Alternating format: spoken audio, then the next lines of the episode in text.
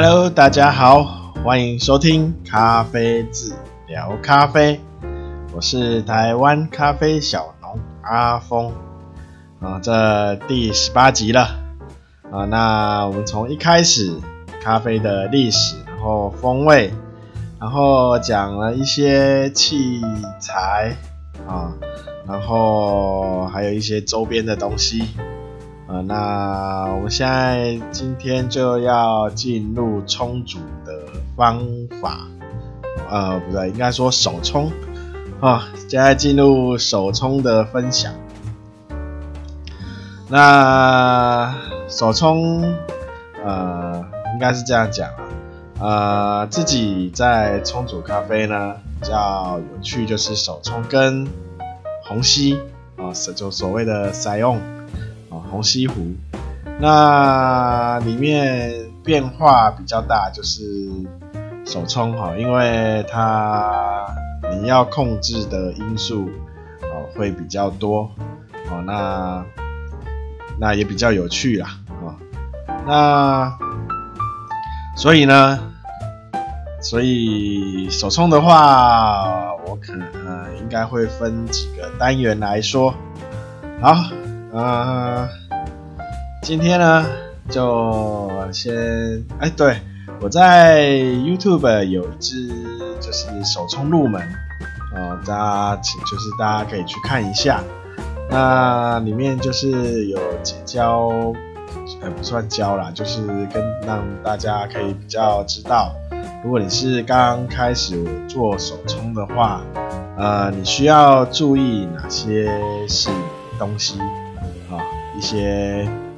小细节啊，那我还是我再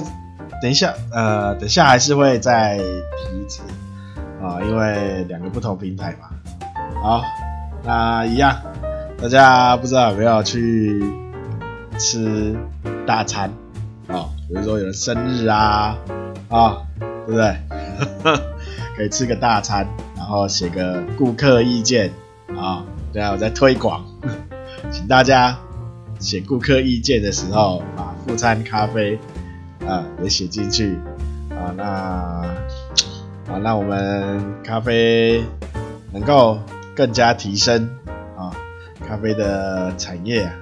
能够更加提升。好，那呃最近有个就是有一个有看到。好像这这是食安署吧，是哪个政府单位有去抽抽市场上市面上一些咖啡的产品啊，咖啡豆已经烘好的，然后也包装好了，好像抽四十四四四四十四个四十四个品项啊，四十四种。里面有咖啡豆，也有一些，也有挂绿挂包，反正各式各样的咖啡产品啊。那里面说抽出来有四样，那个有一种叫赭菊毒素，呃，啊，赭菊毒素这种东西，呃呃，超量啊，那。赭菊毒素呢，其实应该就是一种霉菌吧，我我的认知啊，我不确定哦，啊，应该是一种霉菌啊。那咖啡生豆里难免都会有啊，因为保存的关系，尤其进口豆，它坐船过来，潮湿的关系嘛，因为在海面上，而且航行时间还蛮长的。不过呢，它在烘焙之后，应该基本上都会被烧掉，霉菌嘛，它会被烧掉，所以呢，它会在熟豆里验出来的话，表示说，呃，它离它烘豆已经有一段时间，啊，那或者是它烘完之后的包装。啊，也呃有过程有一些瑕疵，啊，所以可能水汽跑进去，然后就开始产生这菊毒素，真的不好念。好，那所以呢，我才有说，呃，咖啡豆呢，你要看，就是你买咖啡豆的时候，一定要注意它的烘焙烘焙日期，这非常重要哦，因为就就是如果放太久，比如说豆子啊，都建议你买豆子，你一个月可以喝完，你就买一个月的量就好了啊。你不要说啊，我懒，就是想说我反正我买一一大包，慢慢喝，喝一年啊，那你可能一个月过后，里面就开始产生这些毒素啊。所以呢，呃，就是建议还是，呃。呃，拿到豆子后一个月把它喝完，啊，包含那个滤挂或是磨成粉，啊，磨成那磨成粉的我更建议啊，不要超过一个月，啊，一定一定不要超过，因为它磨成粉的时候，第一个它一磨开，它风味就开始大量丧失，然后。它也会很容易的吸水汽，哦，所以这大家要注意一下，哦，那尽量尽量在一个月以内，哦，我常看一些外面包装，它都写有效期一年，我在想，你这个豆，你这个咖啡为什么可以放到一年？搞不懂，欸呃，我的豆子这个一都放不到一年，放三个月都已经很勉强，而且我的狗都会跟客户说一个月内就把它喝完，你不要买太多。如果他突然说呃，突然多买买的超过我的预期，呃，你你喝得完吗？啊 啊，所以还是新鲜的啦啊，那对身体也比较健康。好，那啊对。还有有听众就是来留言说想问那个虹吸虹吸的冲煮方法。那虹吸呢，我会在手冲之后再呃做一个比较完整的介绍。好，那虹吸我应该也会拍一支 YouTube 的影片，好，那就是煮给大家看一下。啊，那我先讲一下虹吸，它需要比较需要注意的地方就是，呃，粉的粗细，啊，虹吸你不要磨太细哦，就是要比手冲还要粗，哦，你可以甚至你可以买豆子的时候，呃，你可以请你买的店家请他磨，然后你要跟他说你是要。用虹吸来冲煮，请它磨成虹吸的颗粒，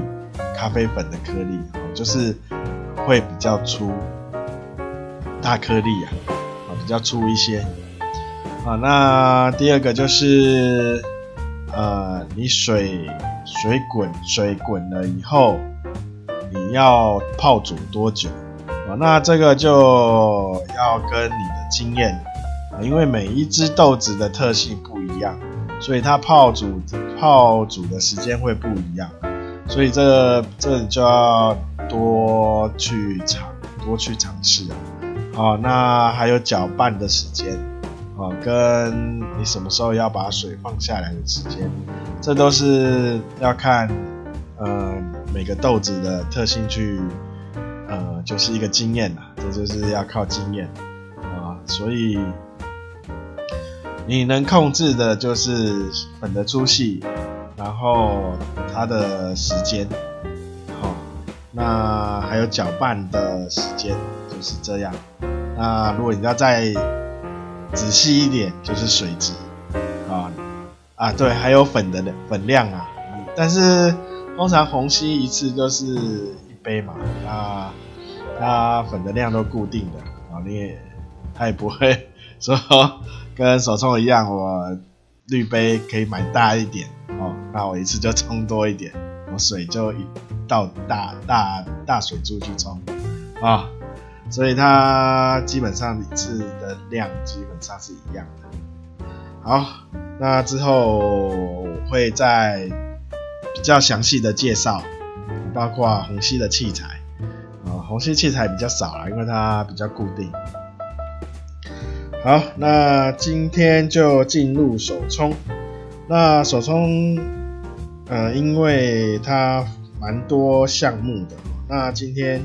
呃，我看能讲多少，就好，那我们就开始。手冲呢，第一，呃，呃，我我们先来讨论一下，就是闷蒸啊，为什么要闷蒸啊？我闷蒸。到底需不需要？它重不重要？闷蒸的话呢，我们要知道，就是闷蒸呢是让水，呃，去，对不？粉呐、粉去跟水接触后，呃，它会快速的释放释放二氧化碳。那我们就是要让它去做那个二氧化碳的排出啊，那因为二氧化碳呢，它会呃影响呃怎么讲？二氧化碳会影响那个萃取啊，水的萃取就是我们要去萃取，因为它你边你没有闷蒸的话，直接注水，它会影响到。它会一一边排气，然后所以它会影响，它会去阻隔到你水进到咖啡颗粒的里面的萃取，哦，变成很容易就萃取不足，所以呢，我们才要闷做这个闷蒸的动作。第二第二个原因就是，呃，闷蒸的话它会膨胀，膨胀的话呢，它就会呃。它就不会让水形成有水路，比如说，呃，水会往就是颗粒跟颗粒之间的空隙去流，啊，那我们那么有闷蒸让它泡一下的话，那它会把那个空隙去填填补，那就不会产生水路，啊，一样，这样才不会萃取不足，那。呃，闷蒸应该就是这两，为什么要闷蒸？就是这两个原因，就是第一个，我们就是要让那个二氧化碳排掉啊、让，然后第二个就是呃让粉膨胀，所以才需要做闷蒸的动作啊、那有些可能有些资讯会说。呃，就是咖啡豆新不新鲜，就是可以看闷蒸的时候它膨胀的程度啊。那我要在这边讲一下，就是膨胀的程度会因为烘焙的深度，呃，造成它膨胀的程度啊。所以不太这个膨胀的程度。可能是一个判别的呃指标之一哦，但是它不是一定的哦。那不过，比如说你今天烘烘呃呃烘喝的是 浅焙的啊、比较浅焙的，比如像耶加啊，一般爷家大概都是浅焙啊，比较不会烘到呃浅中。浅不到浅中了哈，那如果你可以接受酸的话，都会建议在浅焙。那浅焙的话，它膨胀程度就会比较少，啊，那所以不能说它是不新鲜的，啊，我我们看它新不新鲜，还是依那个烘焙的日期来看，哦，那它膨胀程度我们只能去就是去一个粗略的判断，哦，不，这不是一定的。好，那闷蒸呢？我们需要多少水？啊、有些会说要什么？呃，看粉量，然后百分之几啊，或是呃，什么粉量的两倍啊，啊、呃，或是你要冲今天几杯的多几分之几的拿去做闷蒸。啊、其实我可以就是比较建议就是，呃，你可以看一下哦，因为闷蒸的话，我们一定用是最小量的水，我们在注水的时候一定是用最小量，所以呢，呃，你只要注到它开始滴滴开始滴咖啡液的时候，比如说，哎，你感觉它快要滴了，好就停，因为这时候全部都已经浸泡到了，那你就开始等，那或是它开始滴一滴两滴的时候，你就是停，好，那我们尽量就是不要让咖啡液去萃取出来，啊，那如果因为一萃取出来就失去闷蒸的意义，啊，那第二第二点就是，呃。要焖多久？啊，那就是看你的粉量。如果我们是一一杯到两杯，啊，就是大概二十到二十五克，对，大概二十五克的粉的话，啊，我们大概焖二十秒，哦，大概二十秒就够了。好，那你也可以，不是我们刚刚不是有说它会膨胀吗？你可以看它膨胀，一直它会开始一直胀胀胀胀，然后一直胀到没有，就是不会在没有在膨胀的情况的时候，就是可以开始进入注水。好，那呃闷蒸的话，我会建议稍微绕从中心绕一绕一下圈圈，好，让每个地方都可以有，就是。泡到那个水，好，从中心往外绕圈啊，就是顺时针的绕圈啊。那不要绕到，不要泡到碰到最外围啊，离最外围有一呃有一留一点距离就好。好，那闷蒸大概就是这样子。好，闷蒸如果初学者闷蒸的话。还蛮重要，因为它会对你最后最后出来的风味造成蛮大的影响，所以闷蒸做好，基本上成功一半。哈哈，好，好，那闷蒸完之后呢，你可以开始决定你今天要做哪一种方法去，你要做哪一种方法。好，那我今天先介绍比较，就是初学者你要入门的话，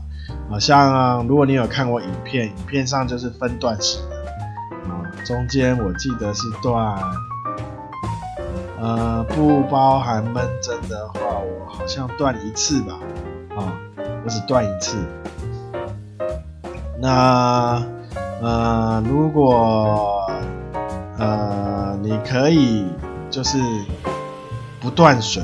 或是可以再多断几次啊，那可以到断两次啊，断三次啊，都可以啊，看你的呃习惯，就是看你想要了啊。他对断几次没有没有去做一个定义，就是说。你觉得我要断三次，我这样觉得好喝，好，那你就练习断三次，啊，那你比如说我在影片中有没有？我就是中心注水，初学者我都建议中心注水注水，因为刚开始的话就是水流的稳定，然后。呃，注水的稳定啊，然后水流控制它大小量水量的稳定啊，那这些都稳定之后，你再看你的滤杯的形式要不要去做绕圈啊？如果是金属滤网啊，就是不用滤纸的话，那我建议不要绕圈，因为你绕圈的话，它你绕到外圈，外圈的水。通常会很快的从旁边就流出来哈，那那个绕外圈那个就失去它萃取那个萃取的意义，所以如果你是金属滤网的话，我建议就是中心注水就可以了。啊，那还有，呃，如果你是用那个什么，呃，就是梯梯形，上一集讲的梯形，啊，那也不用绕圈，啊，因为它就是要泡煮，泡煮你绕圈也没有效果，啊，中心注水就可以了。啊，那如果你今天是用滤纸。然后又用又是用，呃，比如像就是说我上次建议推荐给出大家的 V 六十，啊，Harrier 的 V 六十，啊，因为它水的速水流速会比较快，啊，那你可那就可以使用从中心开始往外绕顺时针，啊，你要逆时针也可以啦，啊，你看它没有规定。好，那你可以试一下顺时针跟逆时针，它出来的风味有什么不一样？基本上我呃我试过，嗯，都一样，所以你就看你习惯哈，有没有？你要用右手冲也可以，用左手冲也可以。你你用脚很稳的话，用脚冲也可以，好，都没有规定，你你你爽就好。好，那就是，呃，就是说冲的话，它都没有很大的，没有一定的规定。那初学者的话，就是第一个是，呃，要水水的流量要稳定，然后你的高度要能够维持在一定的高度，好，不要一下往一下拉高，一下又变低。啊，这都会对你对那个水水在那个冲击粉的时候造成影响啊。那我在影片就是 YouTube 那一支影片里，我有分段，对，我记得是分一段的。那我中就是呃注完后，我是中心注水，那而且我那是用金属滤网。所以我就是用中心注水。那中注前中段注完，就是我大概是抓，比如说我今天要冲两杯，好，那我我大概是抓在冲完一杯半的时候，啊，一杯半的时候，那我就停，然后让水去滤过滤下去。就是让它滤完，好，那我会就是在进入最后一段，好，那如果你要分三段的话，你就把水分成三等份，好，那你要分两段就分两等两等份，好，那我这个是分呃三三分之二跟三分之一，哦，我是这样分，因为我最后一段是要让。粉，因为我把水流加大，然后水柱拉高，因为我要让粉去做一下流动，啊，让就是上下的粉去做一下啊搅动，然后可以让那个油脂一起让就是一起带下去那个我的咖啡液，好，让厚度会比较。呃厚度会比较好，啊，那当然你也可以用尝试其他的方法，嗯，好，那今天先介绍就是，呃，你呃一什么断水跟不断水，好，就是看看个人，啊，那当然有什么一一刀流有没有？就是闷蒸完，啊，还是要做闷蒸哦。啊，这都都都是有闷蒸，啊，闷蒸完，然后再看你要不要断水，啊，一刀流你就比较累啦，因为你就是小少小量的水，然后看要不要绕圈，就是看你的以你的滤杯来做决定，啊，然后然后就是注意水的水量。的稳定跟高度的稳定。那如果你要断水的话，那你就要先想好你要倒多少段，然后等水滤完之后，你可以改变一些水量跟高度，哦，去做风味的调整，哦，所以这是这是断水的意义啊，哦，我就是先冲冲滤过冲出来一些呃基本的风味后，比如说。酸甜冲出来之后，我要调整厚度，哦，你要看你要怎么去做水量跟水柱的调整，哦，高度的调整，啊，这就是手冲里面还蛮好玩的，啊，你可以用不同的方法，或是断水看断水的几次，啊，然后可以做出不同样的风味的咖啡，啊，就算它是同一只豆子。你可以喝出它不同的风味。好，今那我先预告一下明天。明天的话会呃介绍一下所谓的四六冲法，四比六的冲法。哦，那它会需要一些工具。哦，那明天会做这个冲手冲，一样是手冲。哦，那还有做一下所谓的点滴法。我以我以前也有玩过点滴法，不过我太累了，手手用完都好酸，所以我我放弃点滴法。不过还是要介绍一下。好，呃，哦对，我之前就是每一集最后会稍微就是跟大家分享一下，呃，咖啡厅的走向啊。如果你想要开咖啡厅。好，那要准备哪些东西，或是哪一种咖啡厅？你要开哪一种咖啡厅？然后是比较适合的地方哦，比如说我们精品咖啡有没有？大家大家看一下那个什么台北市举办的嘛？哦，你看那个什么手冲组哦，前前几名，每每一家。离捷运站都好远，所以我现在一家都还没去，我很想去。但是每次看到那个地图，我就想，哇塞，这个捷运站走到那边要走多久？哦，他的那每一家都开在那个奇怪的地点，鸟不生蛋的，啊，离捷运都有一点距离。啊，这精品咖啡都会开在这种奇怪的地方。啊，好。那那我在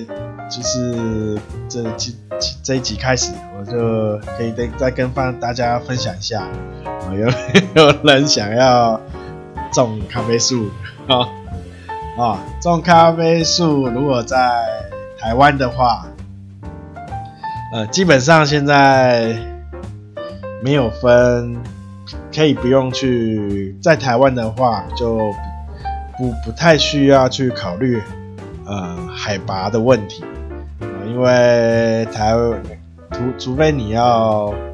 种在呃就是花莲以下，哦，那你海拔就要稍微高一些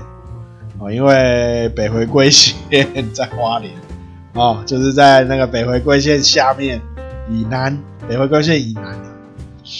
对吗？对，以南的话，你海拔就要稍微高一些啊。那北回归线以北的话，哦，越北就越就就是比较不需要那么高了啊。那你知道越北的海拔就可以降低，降低很多。啊，那就像我现在在土城新北嘛，啊，我家后面有座小山，很小。很很低，很矮，我爬上去大概应该应该海拔不到四百吧，哦，我就爬到山顶，发觉，呃，这边怎么有一片 沿路就是呃，怎么有咖啡树，而且还一片有人在种，然后对，好像后附近也有人种，然后他都会拿来。呃，请我帮他帮他烘豆子，我就说，哎、种种哪里啊？说后旁后面那个山腰，哦，所以你在台湾的话，就北回归线以北的话，你海拔就不用去考虑到那么高了。好，那就比如说，你可以找适合有种茶的地方，有种茶的地方，那个土基本上就会适合种咖啡，而且那个气候也也会适合种咖啡。啊，因为茶的话就是温差要大，咖啡树也一样，啊，温差要大，然后呃，最好是下午就开始起雾。就是日照不用那么多啊，如果你找的地方日照比较多的话，那建议是可以遮阴啊，就可以找一些遮阴的树啊，或是你有遮阴的设备都可以。就是咖啡树，呃，不要在设备比较不好啦，因为我们做遮阴的话是要让你的咖啡园啊林相。多元，好、哦。那如如果找到一块地，哦，觉得适合，那就可以开始种，然后尽量让你的林相丰富一点，啊、那为什么要丰富呢？呃，让咖啡园里的物种可以，就是生物可以多元，好、多元化一些，啊、那你的病虫害就会被减少。好，那我们台湾现在那个咖啡果甲虫，哦，也就是比较专有名词叫什么杜虫，果杜虫，那它叫果小杜，咖啡果小杜，它是一种杜虫。哦，那国外是说翻过来是说咖啡果甲虫，哦，那还蛮严重的，啊，那。呃，现在有那个林务局还是什么茶改厂，他们有在做研研究，但是这边我要偷偷的说，他们研究不太正确，因为我家有辟出一块，就是专门在专门培养那些咖啡咖啡咖啡果甲虫，咖啡果咖啡果的甲虫。啊，蔬菜果果小度，啊，就是有围出一块啊，那做一些培养，然后做一些研究啊，然后要怎么预防啊，啊，要怎么消消除啊，好，那这些可能之后会再做跟大家分享啊。那咖啡的虫就是咖啡果甲虫，然后还有一种就是。咖啡不是跟不是咖啡哦，它是所有的果树应该都有的，就是呃那叫什么蚜虫粉介壳虫，它是一种蚜虫哦。那蚜虫它有蚜虫就有蚂蚁哦，这相辅相成哦，这也是会影响到你咖啡树的的一种虫啊。那目前看起来就是这两种。然后还有一种会钻去树干的，不过那比较少，那好像叫什么牛嘛，天牛还是什么的。然后疾病的话就比较多，咖啡的病，咖啡树的病啊，因为那有叶叶锈病啊，那你会看叶子很像有生锈的颜色在叶叶子的背后，好，然后。它也，它感染到也是一次就一片，然后叶锈病，然后现在还有霉烟病，哦，霉烟病可能会从其他的果树开始传传染开，不过，呃，它你只要看到，然后就有治疗的方法，锈病也有，那这我家都有在有做 一些有机的。有机的方法去治疗，然后还有呃立枯病，立枯病啊，那你会看到就是可能小呃所有叶子都垂垂的，呵呵，那可能小那个那个苗在就是小小苗，呃，大苗要移到呃土，就是你的园区内做定植的时候，呃，它可能根部就是被细菌感染，那就会有这种病，叫立枯病，哈、那目前看到的就这几种。啊，如果你要想要呃种咖啡，那台湾适合种的当然铁皮卡啊，台湾很适合铁皮卡啊，那罗布斯塔反而种不太起来，我不知道是什么原因啊，我家有我有我也就是有试了四棵四棵。呃，都其实树长得都还 OK，但是结果都结很少，不知道什么原因，还是那个罗布斯塔是假的，呵，但是没，但是那果实都很小颗，叶子也很大片，就很奇怪，现在还搞不懂。哦，那如果你要种的话，一开始当然是从铁铁皮卡开始种啊，那铁皮卡在台湾很适合啊，那。铁皮卡种成功之后，再考虑去往其他的品种做开发啊。那现在很红的 Geisha 艺伎，我建议先不要碰，因为它呃基因为基因不稳定的关系，所以呃不合成本啊。啊，如果你是种给自己喝的，那可以试着种，但是。它不不一定会是你想要的味道，好，好，那啊，最最后工商工商工商时间，工商自己的时间，哦，呃，有没有什么咖啡器 器材要业配的？你可以跟我跟我联络一下，我们来合作，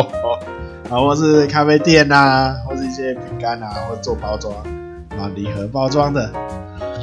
好，那。现在都只能工商自己，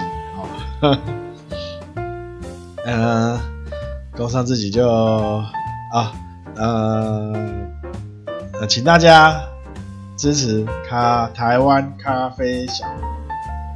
哦，那粉那个可以到